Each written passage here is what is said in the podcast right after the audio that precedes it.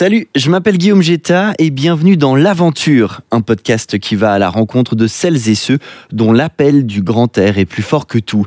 Des professionnels mais aussi des amateurs qui ont une chose en commun, ce besoin viscéral de se dépasser. Avant de commencer, sachez que l'aventure est sur Instagram. Vous pouvez y dialoguer avec nous, mais également nous dire ce que vous pensez de ce projet et pourquoi pas nous suggérer des intervenants et des intervenantes. Pour ce 13e épisode, je suis vraiment ravi de vous présenter cette rencontre exceptionnelle. On prend la route de la vallée de Joux pour rencontrer Nicolas Raymond, son truc, la vie en Alaska. Depuis plusieurs années, il quitte nos contrées pour vivre seul au cœur de la nature avec une faune et une flore toujours surprenantes et imprévisibles. C'est un magnifique récit d'un personnage fascinant, accueillant et qu'on n'a pas envie de quitter quand on est en sa présence que je m'apprête à partager avec vous. Voici l'aventure, c'est un podcast LFM. Bienvenue. LFM présente L'aventure, un podcast signé Guillaume Jetta. Je m'appelle Nicolas Raymond, je suis menuisier charpentier et fustier, donc c'est je construis des, des maisons rondins, des chalets rondins, des cabanes rondins. Et puis euh, je suis guide de montagne aussi. Euh, vieillissant parce que j'arrive à 60 ans, donc euh, voilà, c'est un petit peu du passé le guide, mais quand même euh, je pratique encore un peu. Par contre, par plaisir, je pratique encore beaucoup la montagne, ça c'est clair. Dans quelle région tu aimes bien te rendre? Alors j'aime beaucoup me rendre, bon ici j'habite au Jura, donc il euh, n'y a pas besoin d'être guide de montagne pour se promener au Jura, mais je... Ah non? haut J'aime beaucoup les espaces euh, très sauvages euh, qu'on a encore dans le Jura. J'aime beaucoup aller dans les Alpes aussi. Hein. On a des Alpes extraordinaires. Une promiscuité avec les Alpes assez incroyable parce qu'en deux heures de temps, on peut se trouver complètement dans un autre monde. Et puis euh, j'aime beaucoup l'Alaska, donc euh, je vis là-bas depuis maintenant 15 ans à raison de 4 à 6 mois par année. Donc ça représente beaucoup d'années là-bas et les montagnes d'Alaska, donc les, les préalpes, hein, c'est pas les hautes montagnes, c'est préalpes Alaska euh, où j'ai ma cabane en fait, sont c'est un paradis, c'est vraiment un paradis, un lieu de découverte incroyable où on tout est à découvrir. Donc euh, voilà, c'est mes c'est mes coins actuellement que je, je, je pratique quoi. Et on va avoir l'occasion d'en parler, ce qui va être magnifique. Avant ça, une petite question que je me pose, quel est le lien ou pourquoi est-ce que tu as fait guide et fustier? Alors là, faut remonter très loin en fait dans ma mémoire. Parce que, bon, j'ai fait menuisier. Menuisier, c'est menuisier, j'aimais bien. Mais après, je me suis dit, euh, je, faisais déjà beaucoup de montagnes. Et puis, en fait, mon rêve, c'était de faire guide de montagne. Suite à beaucoup de, lectures, euh, de... notre mentor à tous de, qui était Gaston Rébuffat qui écrivait des livres fabuleux et tout et puis qui nous faisait rêver je dis nous parce qu'on est toute une bande de copains qu'on a on a pratiqué euh, la montagne un peu grâce à lui et à ses livres puis très vite, il a donné dans ses, dans ses livres, hein, donc toujours, il, il- je me suis dit, ça c'est vraiment un truc qui me botte. J'aimais beaucoup grimper, j'aimais beaucoup aller en montagne, donc je me suis dit, là, faut faire guide pour pouvoir amener des gens en montagne, enfin, vivre le maximum de temps en montagne. Et c'est ce que j'ai fait. Et puis après, euh, pendant mon cours de guide, je suis parti avec euh, Corinne, mon, ex-femme. On est parti euh, six mois en Alaska. Pourquoi l'Alaska? Alors ça c'est le grand, la grande, le point d'interrogation. Je sais pas pourquoi je connaissais pas du tout l'Alaska. J'avais été une fois en Scandinavie, ça m'avait plu, mais voilà. Mais pourquoi l'Alaska? Je sais pas, ça résonnait vraiment en moi. Et on est parti six mois, on a fait une descente de rivière absolument extraordinaire de six semaines. Donc on était seulement en boîte, on n'avait pas de gilet de sauvetage, on avait une espèce de, de vieux raft. On a fait six semaines de descente tout au nord, la, la rivière Kobuk. La vraie aventure. La vraie aventure, mais l'aventure euh, simple, hein, c'était pas l'extrême, pas du tout, mais quand même, c'était une sacrée aventure humaine. Parce qu'on on s'est retrouvé largué dans, dans ces immenses forêts et tout. Et puis après, l'Alaska, ben après cette rivière, on a voyagé dans l'Alaska et je suis tombé, on est tombé sur une maison en rondin qui est en construction. Au milieu de nulle part? Oh non, alors c'était dans un village, à l'orée d'un village. Et puis là, je me suis dit, mais non, de bleu, mais c'est ça, en fait, c'est ça que je veux faire. ça m'a tilté directement. Et puis en rentrant en Suisse, euh, donc six mois après, j'ai pu construire une première euh, cabane rondin. Mon cousin qui est pêcheur professionnel au lac de Joux euh, avait besoin d'une cabane et puis je lui ai proposé tout de suite, euh, on fait un rondin. Et puis c'est comme ça que c'est parti en fait. C'est pas un métier qu'on apprend, fustier, c'est faut être déjà menuisier, charpentier, bûcheron ou je, je- voilà un peu un peu euh, du bâtiment. Et puis on apprend sur le tas. C'est l'ancêtre du madrier. Donc euh, si euh, moi j'ai fait beaucoup de charpente à un temps, donc euh, c'était assez évident de, partir là dans, le rondin, qui est en fait l'ancêtre du madrier. C'est ce qui est bien, c'est qu'on travaille le bois brut, on va en forêt, on choisit le bois en forêt sur pied, C'est toi qui choisis le bois Ouais, ouais, ouais. Euh, Dans bien des cas, c'est moi qui le coupe aussi, qui le débarde, qui l'écorce, et puis euh, qui le monte. Donc, on peut tout faire de A à Z euh, en faisant ce métier-là. Donc, c'était. Voilà, c'est pour ça en fait que. Alors, il n'y a pas vraiment. Oui, il y, a, il y a un fil rouge, c'est-à-dire que c'est la montagne qui m'a amené en Alaska, où j'ai découvert ces maisons rondins, et je les ai ramenées ici en fait. Et tu t'es dit que t'allais pas choisir entre l'un et l'autre, t'allais faire les deux. Alors, il fallait faire les deux, évidemment, parce que euh, un suffit pas. Être tout le temps dans le rondin, euh, voilà. Et puis être tout le temps en montagne, ben, c'est dur aussi. donc, euh, c'est bien de varier. Tu as compté le nombre de cabanes que tu as construites? Alors, nombre de chalets ou comme oh ça là là, je un chiffre? Ouais, je pense une trentaine de constructions. Ouais, ouais. Dans, ouais. Mais quand on dit construction, une maison rondin, à l'époque euh, que je les faisais tout seul, ça me prenait une année. C'est-à-dire, il y avait la, la construction rondin, après il y avait toute la menuiserie intérieure, il y avait tout jusqu'à la cuisine. Donc, je te, ça prend énormément Ah, de c'est temps. pas une maison, on quitte. Non, et, et on avait plus de temps avant. Maintenant, ça serait plus possible parce que les gens, ils veulent 5-6 mois, ils veulent tout. Euh, là, je prenais le montant. C'était les conditions.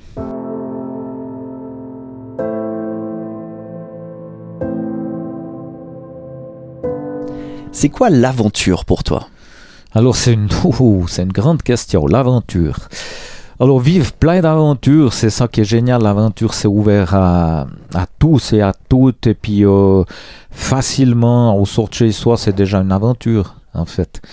Euh, qu'elle soit en ville, qu'elle soit en campagne, en montagne, n'importe où. Je crois que l'aventure, c'est c'est l'émerveillement d'être vivant, de, sortir, de voir quelque chose. Tout peut être une petite aventure, hein. tout. Après, être aventurier, c'est autre chose. Euh, vivre une aventure fait pas forcément de toi un aventurier. Moi, je me, je me considère pas comme aventurier. Hein. Je, je me considère comme chanceux qui peut pratiquer des aventures. Je crois que là, y a, y a maintenant, il y a un, petit peu euh, un problème à mes yeux, c'est que pour moi, les aventuriers, c'est des gens qui sont partis euh, sur le Fram, euh, traverser l'Arctique, euh, emprisonnés dans les glaces, ou ceux qui partent en Antarctique, ou ceux qui font... Voilà, ça, pour moi, il y a des grands aventuriers dans ce monde.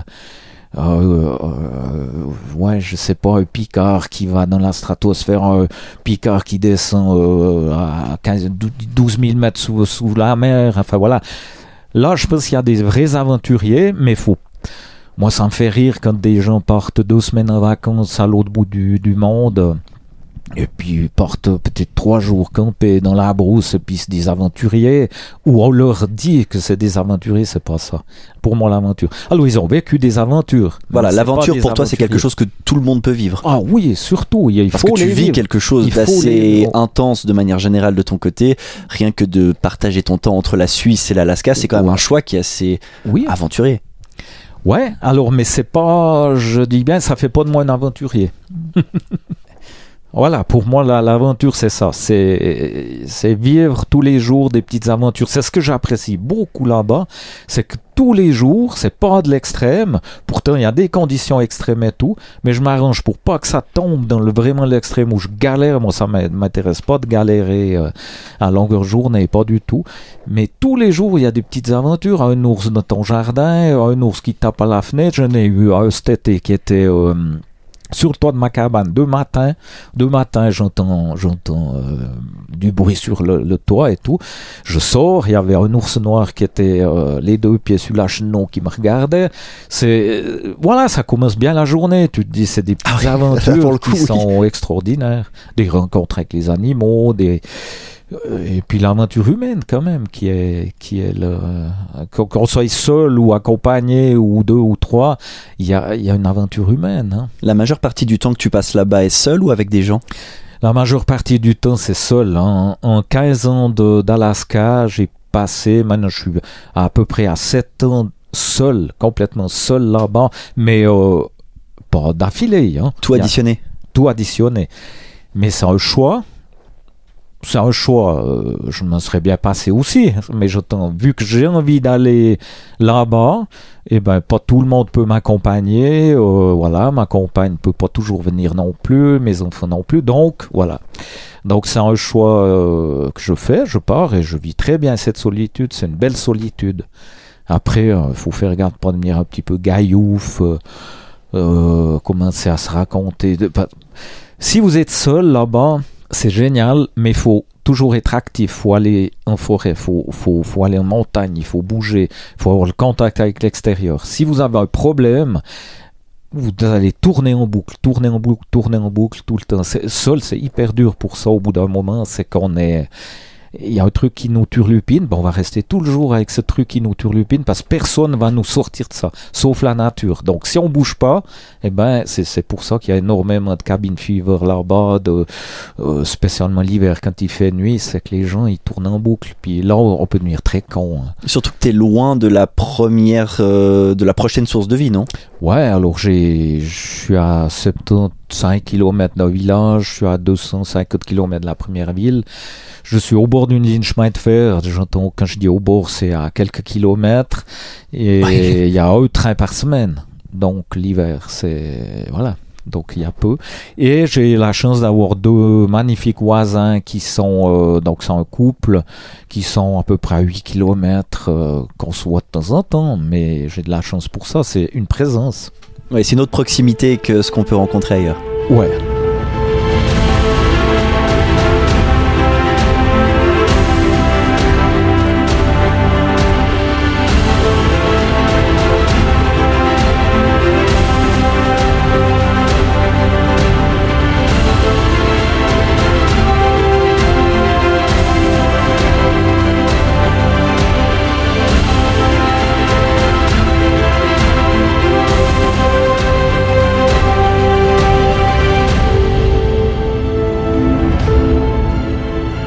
Comment tu pourrais décrire un petit peu les journées que tu vis là-bas? Parce que tu dis qu'il faut faire plein de choses. Ça représente quoi une journée là-bas? Alors la journée là-bas, c'est...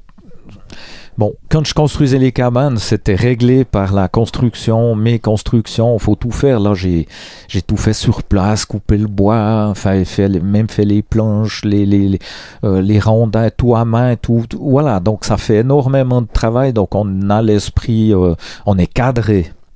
Après, Tu vivais dans quoi dans, à ce moment-là quand tu construisais Sous tente. Sous tente. Ouais, sous tente. Alors c'était c'était magnifique, deux hivers de suite sous tente. Le premier hiver avec une compagne qui a magnifiquement supporté. Trois mois, on est resté euh, euh, novembre, décembre et janvier sous tente à construire une cabane. euh, L'hiver en Alaska. Ouais, ouais. Alors des moins 40, enfin voilà, mais c'était c'était une expérience extraordinaire. On avait deux chiens, on avait ouais, c'était c'était fort, c'était vraiment. Alors ça, je dirais presque c'était on frisait la- les aventuriers là parce que quand même euh, fallait se sortir les pouces tous les jours quoi pour Pour survivre. surv- pas tout à fait pour survivre mais disons il y avait quand même ouais ouais ouais c'était assez rude mais c'était beau. C'était très beau. Ouais. Donc là, tu disais que c'était rythmé au début par la construction et tout Voilà. ce que tu devais entreprendre. Et maintenant, donc tu as, c'est quoi? Tu vis dans une pièce? C'est un chalet? C'est quoi? Alors c'est une cabane qui fait 4 mètres sur 6, donc c'est pas grand, mais euh, ça suffit largement pour bien vivre. Et puis mes journées, c'est beaucoup l'extérieur maintenant. C'est un peu page blanche tous les matins, hein, donc euh, voilà, donc c'est- juste génial d'avoir pas de contraintes. Si on a quelque chose à faire, on peut le faire le lendemain. Personne ne va vous dire quelque chose. Donc c'est le grand vide et en même temps les journées sont complètement pleines. Euh, c'est ça qui est un contraste étonnant. Je m'embête jamais, pas une seconde, mais vraiment pas une seconde. Il y a toujours un petit truc à faire. Il y a beaucoup de euh, presque de méditation qui se fait naturellement quand on est tout seul, on regarde une fenêtre. Des fois, je me surprends, mais je sais pas, deux heures de temps à regarder à travers la fenêtre. Puis quand même, la plupart du temps, je suis, je suis dehors, je fais des, de la photo, du film, et puis euh, des rencontres avec les animaux. Je suis les animaux, je... Ouais, c'est le paradis pour on moi. On peut hein. cohabiter avec ces animaux-là. Il y a une manière de, de, faire où il y a quand même parfois une crainte? Tu parlais d'ours. Euh, je pense que pour la plupart des personnes, si on se retrouve face à un ours pour la première fois, on aura peut-être un réflexe un petit peu de peur. Est-ce que c'est possible de cohabiter justement dans cet espace? Ah ouais, alors c'est ça. Je pense que la peur est très saine parce qu'on a, on a tous. Enfin moi. C'est vrai qu'il y a des moments euh, que tu fais noir nuit, puis que je sais que, euh, voilà, je, je suis je vais pas forcément m'exposer euh, exprès dans une forêt où, où j'ai vu un ours pour aller lui courir après. Donc, faut quand même faire attention, mais on cohabite très très bien, très très bien. Euh, faut laisser venir. C'est moi j'ai par exemple cueilli des myrtilles pendant un après-midi avec un ours à à 20 mètres, 10 mètres, 15 mètres, 50 mètres, 100 mètres de moi, qui restait, on se regardait, lui mangeait ses myrtilles, moi je cueillais mes myrtilles. Ça, ça arrive, c'est des rencontres extraordinaires, ou bien avec des caribous qui me tournent autour, qui... Euh, voilà, je, des fois je sors, j'ai un ours dans le jardin, ben voilà, je lui dis salut, il revient trois jours après, il... Vraiment c'est comme si on était un petit peu en symbiose. Et j'y tiens, j'y tiens à ces animaux. C'est finalement c'est c'est une présence qui est rassurante, très rassurante. C'est la vie en fait. Rassurante d'un point de vue simplement d'avoir une autre présence pour ne pas être seul ou rassurant pour autre, une autre raison? Ouais, alors déjà ça, pauvre, c'est une présence déjà, euh, voilà, c'est pas un humain, mais disons, euh, moi je les aime, j'entends, je, je peux, je cause pas avec, hein, mais j'entends, mais il y a, y a certains moments, on se dit, mais y a, ils nous, m'ont accepté. Après, faut pas, ça reste des animaux sauvages, faut quand même faire attention tout, mais s'ils viennent, ils m'ont accepté, on se revoit, ils reviennent trois, quatre jours après, on a des contacts très euh, distants, mais en même temps profonds. Donc, euh, ça, j'adore, c'est vraiment extraordinaire. Il y a des moments, mais de, comment dire, de, de, de plénitude, enfin, plus que de plénitude, où on est en contact, comme si on était en contact avec la, l'animal en fait.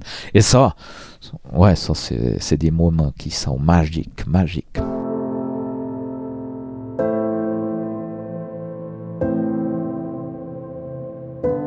Ces moments que tu vis là-bas, est-ce que tu arrives à retrouver un peu de ça ici aussi à la Vallée de Joux euh, ou peut-être plus dans ta vie euh, en Suisse ou au contraire c'est vraiment deux expériences qui sont, diamétralement opposées? Oui, c'est diamétra ouais, diamétralement opposé, mais en même temps, quand même, euh, ici, je peux avoir ces moments-là. Ouais, ouais. Alors, ils sont peut-être moins longs, moins intenses, parce qu'en fait, on est vite, euh, voilà, il y a un avion qui passe, il y a une voiture, aussi on est prêt, on entend une voiture, on peut, on peut voir des gens, donc c'est, j'aime bien, hein, c'est pas du tout un reproche, mais disons, c'est un petit peu moins propice, il faut aller plus loin, il faut chercher des endroits bien à nous, c'est un petit peu plus difficile dans des là-bas, c'est vrai que je sors dans mon jardin de la cabane, et ben voilà, j'y suis quoi. Est-ce que tu es bien avec toi-même?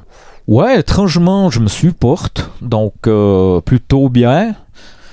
Euh, ouais, oui, oui, ça va pas trop mal. Je, des fois, je me traite de con. Enfin voilà, je, je, dialogue avec moi-même. C'est comme s'il y avait deux personnes, en fait. C'est quand on est seul. Et c'est un petit peu dangereux quand même au bout de quelques temps euh, de jamais voir personne. Au bout de deux, trois mois, on commence un petit peu à à se raconter des histoires à partir d'un, deux, trois petits délires. de- de- Ouais, c'est quand même, euh, faut faire attention, faut sortir. Comment est la transition d'un sens à l'autre? Je veux dire, ce- du moment que tu quittes la vallée de Joux vers l'Alaska, ce côté où tu pars seul, et quelque part le moment où tu reviens, où tu quittes cette solitude et tu te retrouves tout d'un coup hein, dans un avion, euh, à revoir du monde, il y a un choc ou au contraire c'est une transition qui est très très douce? Non, la, la transition, elle est. C'est un petit choc. On va dire, c'est pas un gros choc, mais c'est un petit choc. C'est vrai, quand je quitte ma cabane, je sais que euh, la paix est finie dans le sens, euh, je suis content de retourner voir mes proches, de ça c'est génial.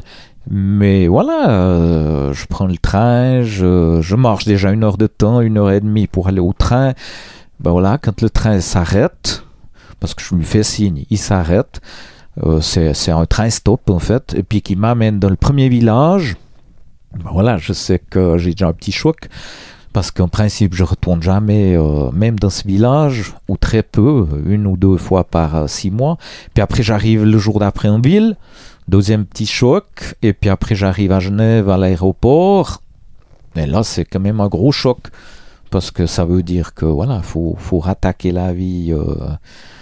La vie euh, quotidienne, euh, le boulot, voilà, trouver du boulot, tout ça. Donc, famille et, et, et tout ça, mis à part, où c'est toujours le bonheur de les retrouver, mais disons, euh, ouais, c'est une autre vie, c'est deux vies, deux vies. Il y a quand même un moment difficile. Il y a un moment difficile. Dans l'autre sens, c'est plus facile. hein. C'est Tu te réjouis de retourner en Alaska et peut-être tu te réjouis un petit peu moins de revenir ou au contraire tu te réjouis des deux? Non, il y a eu des moments où je me réjouissais pas du tout de rentrer. Toujours, euh, sans parler de les retrouvailles des amis, de la famille, de ma compagne et tout ça. Ça, c'est autre chose. Mais je me réjouissais pas du tout de reprendre la vie. euh, parce que j'avais dans l'idée, à la base, de, de vivre à l'année là-bas. Puis ça s'est pas concrétisé pour... euh, De vivre à l'année, c'est-à-dire d'aller pour une année complète et revenir ou d'y aller définitivement? Non, de vivre définitivement là-bas et puis de revenir euh, éventuellement en vacances ici. Tu penses encore? Non, parce que bon, il y a eu des changements dans ma vie. C'est voilà, ça. Je pense qu'il faut être deux. Si pour faire ça, j'attends, je serais parti en couple. Là, ça n'a pas été dans ce sens-là. Et puis après, une difficulté pour les papiers, l'immigration et tout. De, quand on est, un- je sais pas que je suis vieux, mais quand je voulais faire ça, j'avais la cinquantaine. Et ça, ça intéresse plus du tout le, le gouvernement. Donc, il vous, c'est quasi impossible. C'est impossible. Ouais. Est-ce qu'il y a un objet qui représente pour toi l'aventure? Quelque chose que tu as ramené, quelque chose que tu as créé? Est-ce qu'il y a quelque chose de physique qui représente pour toi l'aventure?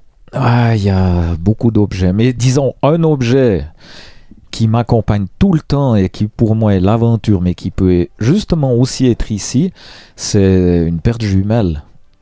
c'est quelque chose de, de phénoménal en Alaska, mais j'ai je suis j'ai les yeux rivés sur mes dans mes jumelles euh, tous les jours, plusieurs voire plusieurs heures, à scruter les montagnes en face, à, à regarder dès qu'il y a un oiseau qui se pose sur le lac, je- dès qu'il y a un ours, dès que ci, dès que ça.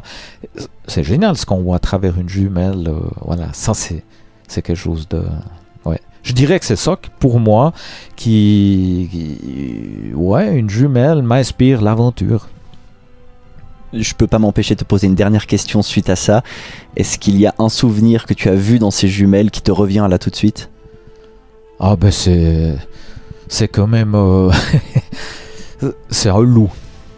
C'est un loup, c'était c'était juste euh, extraordinaire qui était à peu près à un kilomètre quand je l'ai vu, qui tournait autour d'une famille de grizzlies. Donc il y avait, mais ça, ça c'est qu'avec les jumelles qu'on peut voir. Il tournait autour d'une famille de. Les petits grizzlies, donc des grizzlies étaient étaient au sommet d'un sapin et la mère était en bas. Elle monte pas. Mais le loup, euh, oh, j'allais dire un foutu loup, c'est pas un foutu loup, mais mettait la panique à euh, une mère grizzly à ses petits. Et après, euh, le loup est monté une vallée et moi j'étais en haut de la vallée. Et puis je le suivais aux jumelles, il s'approchait, il s'approchait, il s'approchait. C'était juste extraordinaire. Et je pense que c'est ces mêmes jumelles qui ont fait fuir ce loup parce qu'à une centaine de mètres, j'étais contre le vent, donc impeccablement positionné derrière un arbre, planqué et tout. Il s'est arrêté et il m'a regardé.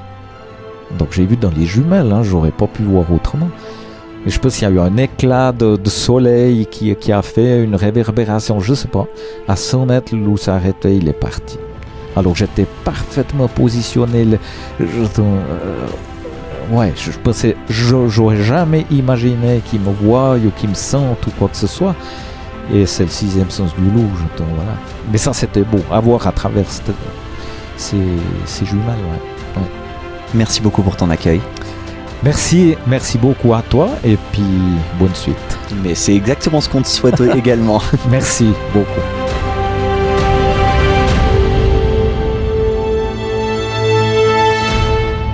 Merci d'avoir écouté l'aventure, un podcast euh, LFM.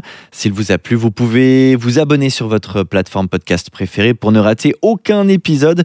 Vous allez d'ailleurs y trouver d'autres rencontres que j'ai eu beaucoup de plaisir à réaliser jusqu'ici, les 11 premiers épisodes. Vous pouvez aussi nous retrouver sur Instagram, at aventure.podcast pour dialoguer directement avec nous. Et si vous aimez ce projet, partagez-le avec vos proches et n'hésitez pas à nous couvrir d'étoiles sur la plateforme de votre choix.